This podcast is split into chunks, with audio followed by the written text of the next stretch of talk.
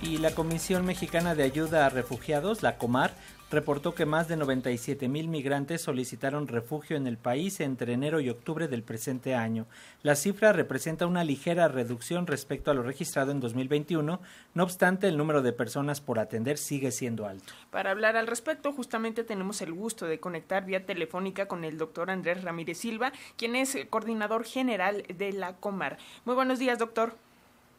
Muy buenos días, ¿cómo estás? Muchas gracias, doctor, por tomar la llamada. Por favor, coméntenos qué información arroja este informe, además de los números que ya mencionamos. ¿Cuál es el origen y nacionalidad de las y los solicitantes de refugio aquí en nuestro país? Sí, mira, la verdad es que continuamos con las tendencias muy altas de personas que están llegando a solicitar la condición de en nuestro país. Eh, sigue siendo Honduras el primer lugar, sin embargo, desde el punto de vista promedio mensual que han tenido en otros años, Honduras es de los pocos países que ha reducido el número de solicitantes. Honduras ha tenido 26.223 personas de ese país solicitando la condición de refugiado a cierre de octubre de este año. En segundo lugar, Cuba con 15.730. En el caso de Cuba, sí estamos teniendo personas que vienen a buscar la protección internacional en México con números mucho mayores que los que han tenido en años anteriores. Sin embargo, Haití, que está en tercer lugar con 13.493, si le sumamos los brasileños y los chilenos, que son todos, o gran mayoría de ellos, hijos de haitianos, tendríamos que el segundo lugar en realidad sería serían los haitianos. Los haitianos tienen 13.493 solicitantes, en realidad esta es una cifra enorme, es la segunda más grande que hemos tenido de haitianos en la historia,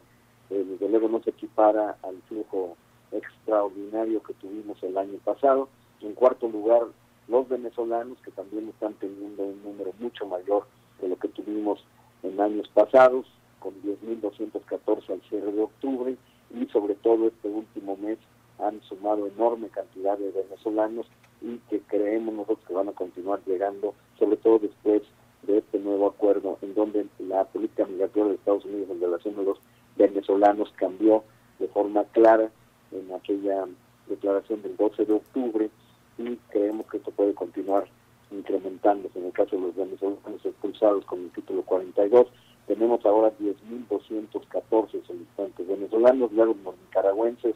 con 8.313, también un número muy grande en comparación a los números que habíamos tenido el año pasado y en años anteriores. Los salvadoreños con 6.651 también es una cifra que tiene un promedio mensual mucho más alto que los años anteriores. Guatemala 4.460, también con números más altos que en años anteriores. Brasil, que como digo, la gran mayoría son hijos de haitianos, en 2.146 ha bajado con respecto del año pasado.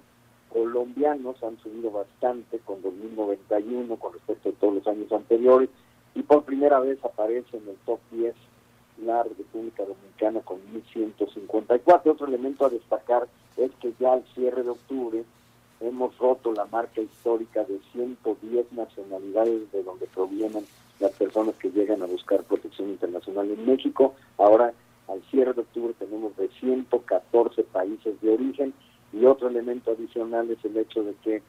de otros países distintos a estos top 10 que acabo de escribir, tenemos personas en un total de 7.498 el número de solicitantes, es una cifra mucho más alta que la que habíamos tenido el año pasado. Por ejemplo, el año pasado, que tuvimos el récord histórico de 130.000 solicitantes en el año, tuvimos de otros países distintos al top 10 3.493, mientras que este año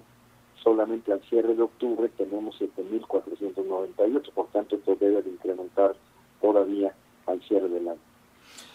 Doctor, yo sé que lo hemos comentado en otras ocasiones, pero me parece importante que eh, recordemos qué aspectos se consideran para determinar si una persona es susceptible de ser reconocida como refugiada y cuáles son los beneficios, es decir, qué tipo de ayuda obtienen.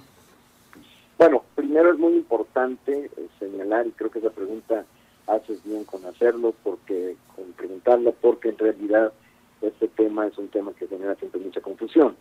se tiene la idea de que todas las personas que llegan a nuestro país como migrantes eh, son refugiadas o pueden ser refugiadas y se confunde mucho lo que es un migrante económico con respecto a quién es una persona refugiada. La verdad es que esto está claramente definido, definido en la normativa jurídica internacional desde la Convención de Refugiados de 1951 y su protocolo de 1967. Ahí se establece con toda claridad la definición del refugiado y la recoge la ley mexicana y no solamente recoge esta normativa jurídica internacional, sino que también recoge la Declaración de Cartagena de 1984, instrumento regional de América Latina que si bien no es vinculante, México lo incorporó dentro de su definición y está en la legislación mexicana, que implica una definición más amplia que la definición de la Convención de Refugiados del 51. La definición de refugiados del 51 está incorporada en el artículo 13, fracción primera de nuestra ley, que implica aquella persona que se considera refugiada como aquella persona que por motivos fundados de persecución se vio obligado a abandonar su país, sea por razones de raza, eh, eh, religión, opinión política, pertenencia a un grupo social, género o por razones de, eh, étnicas. Esto es la definición que corresponde a la fracción primera que está en nuestra ley, pero todavía, como decía yo anteriormente, en la fracción segunda de este mismo artículo 13, está establecida la definición más amplia, que, es la de Cartagena, que implica que también refugiada aquella persona que se vio obligada a abandonar su país y no puede o no quiere regresar a él, si eh, fue víctima de una situación de violencia generalizada, violación sistemática de derechos humanos, graves disturbios del orden público. Todos estos elementos son los que configuran la definición de refugiados y esa persona, si la persona tiene estas características, será reconocida como refugiada, si es básicamente por otro tipo de razones, pues no será reconocida como refugiada. Sin embargo, todavía hay una provisión en la ley mexicana de refugiados, protección complementaria y asilo político que implica que si una persona no es reconocida como refugiada, todavía se evalúa si esta persona correría algún tipo de riesgo o podría ser sujeto a tortura o a tratos degradantes inhumanos si se retornara a su país de origen, en cuyo caso, si se valora que esa podría ser la situación de esta persona, se le brinda todavía, se le otorga todavía la protección complementaria. Doctor, en este sentido, de la totalidad de solicitudes que se han recibido, ¿cuántas se han eh, resuelto favorablemente? ¿Y México puede hacerle frente a la demanda de solicitudes? ¿Qué nos puede decir? Mira, en México tenemos realmente una tasa de reconocimiento bastante, bastante amplia, bastante alta, a comparación de lo que ocurre en muchos otros países. Si consideramos eh, digamos, los últimos años, eh, digamos, en esta última gestión, se está arriba del, más o menos cerca del 70%. Y en realidad, desde que empezó eh, la estadística, que además es cuando empieza a ver realmente la tendencia de incremento sostenido año tras año de personas refugiadas en nuestro país, nosotros ya hemos reconocido 89.022 personas y se le ha otorgado la protección complementaria 8.834 lo cual suma un total de 97.856. Esta es la estadística de 2013, pero la inmensa mayoría de estos reconocimientos o los otorgamientos de protección complementaria se han hecho durante esta gestión. Había por ahí una eh, polémica, mm, doctor, en torno a pues estos casos de personas de Venezuela que eh, fueron expulsadas de Estados Unidos y que estaban pues a la espera de eh, que tanto en Estados Unidos como en México les dieran una respuesta para este tema del asilo. ¿Qué información tenemos al respecto? Bueno, en primer lugar, es muy importante decir, otra vez regresando al caso de los venezolanos para ser más puntuales en el análisis y con mayor rigor. En el caso de los venezolanos, hay que entender que empezaron a llegar con cierta significación a México desde el año 2016 y ahí empezaron a incrementarse año tras año, bajaron claramente en el año 2020 por razón de la pandemia, volvieron a repuntar en el año 2021 y este año 2022 se ha batido todas las marcas en términos del número de solicitantes eh, venezolanos que hemos tenido. Eh, ya este número rebasa, como decía yo, los 10.000 personas venezolanas que han solicitado la condición de refugiado en México, exactamente 10.214 al cierre de octubre. Esto desde luego pues es una cifra este, mucho mayor que la que teníamos como récord de 7.600 en el año 2019, de todo el año 2019 de venezolanos. Ahora bien, si bien es cierto este flujo en términos de personas venezolanas solicitando la condición de refugiado en México incrementó como nunca, incrementó aún mucho más aquellas personas venezolanas que utilizaron el territorio mexicano como tránsito proveniendo de muchos de los países sudamericanos y atravesando incluso el Darién, que es una eh, selva sumamente densa, peligrosa, incluso en todos los sentidos, y sin embargo llegaron, cruzaron el territorio mexicano en una cantidad de más de 35 mil al cierre de agosto, según datos más bien del Instituto Nacional de Migración, y esto generó justamente que los Estados Unidos cambiara su política migratoria en respecto a y sacó el comunicado en donde se establece que desde el 12 de octubre ellos ya no estaban dispuestos, y específicamente antes del 17 de octubre, a personas venezolanas que ingresaran o quisieran ingresar al territorio norteamericano por vía eh, terrestre y que entonces ellos más bien establecerían una un, nuevo una nueva política según la cual darían una cuota hasta 24 mil venezolanos según establecido en el comunicado por una primera etapa pero que tendrían que llegar por vía aérea y entonces empezaron a expulsar venezolanos que habían entrado por vía terrestre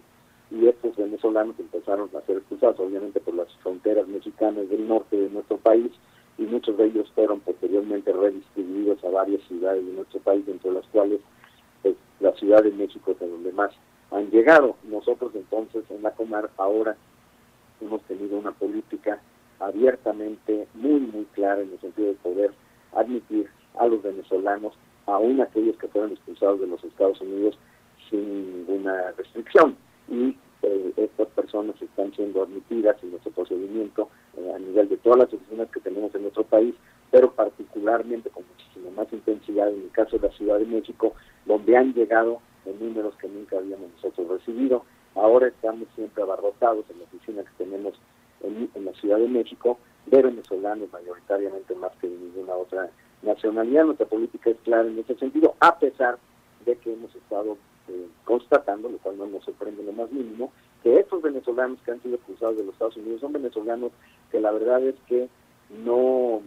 ellos mismos nos dicen que no, no son refugiados, que no quieren ser refugiados, que lo que quieren es ir a los Estados Unidos y sin embargo están concluyendo que no tienen demasiadas alternativas para poder estar en una situación regular en nuestro país y poder encontrar empleo más que solicitar la condición de refugiado. Eso nosotros por un lado tenemos una situación un tanto compleja, porque por una parte nosotros estamos abiertos a aceptarlos para que entren al procedimiento de la atribución de la condición de refugiado, pero por otro lado nos preocupa porque el sistema de asilo es un sistema que se ha creado en nuestro país y somos muy celosos de ello, justamente para brindarle protección a aquellas personas que llegan a nuestro país en busca de protección internacional y desde luego no nos parece adecuado que el sistema de asilo en México vaya a tener el riesgo de colapso básicamente por el hecho de que personas de forma creciente utilicen el sistema de asilo por fines muy de interés económico, personal, y para tratarlo de utilizar como una plataforma para eventualmente tratar de estar de entrar a los Estados Unidos o simplemente buscar un empleo. Sin embargo, bueno, esta situación ambivalente y compleja estamos y le estamos haciendo frente de la forma en la que yo estoy describiendo. Muy bien, doctor Andrés Ramírez Silva, coordinador general de la Comisión Mexicana de Ayuda a Refugiados, la Comar. Como siempre es un gusto platicar con usted y que nos eh, aclare todos estos puntos. Un abrazo y hasta pronto, doctor. Muchísimas gracias, que estén muy bien y saludos a todos. Hasta luego.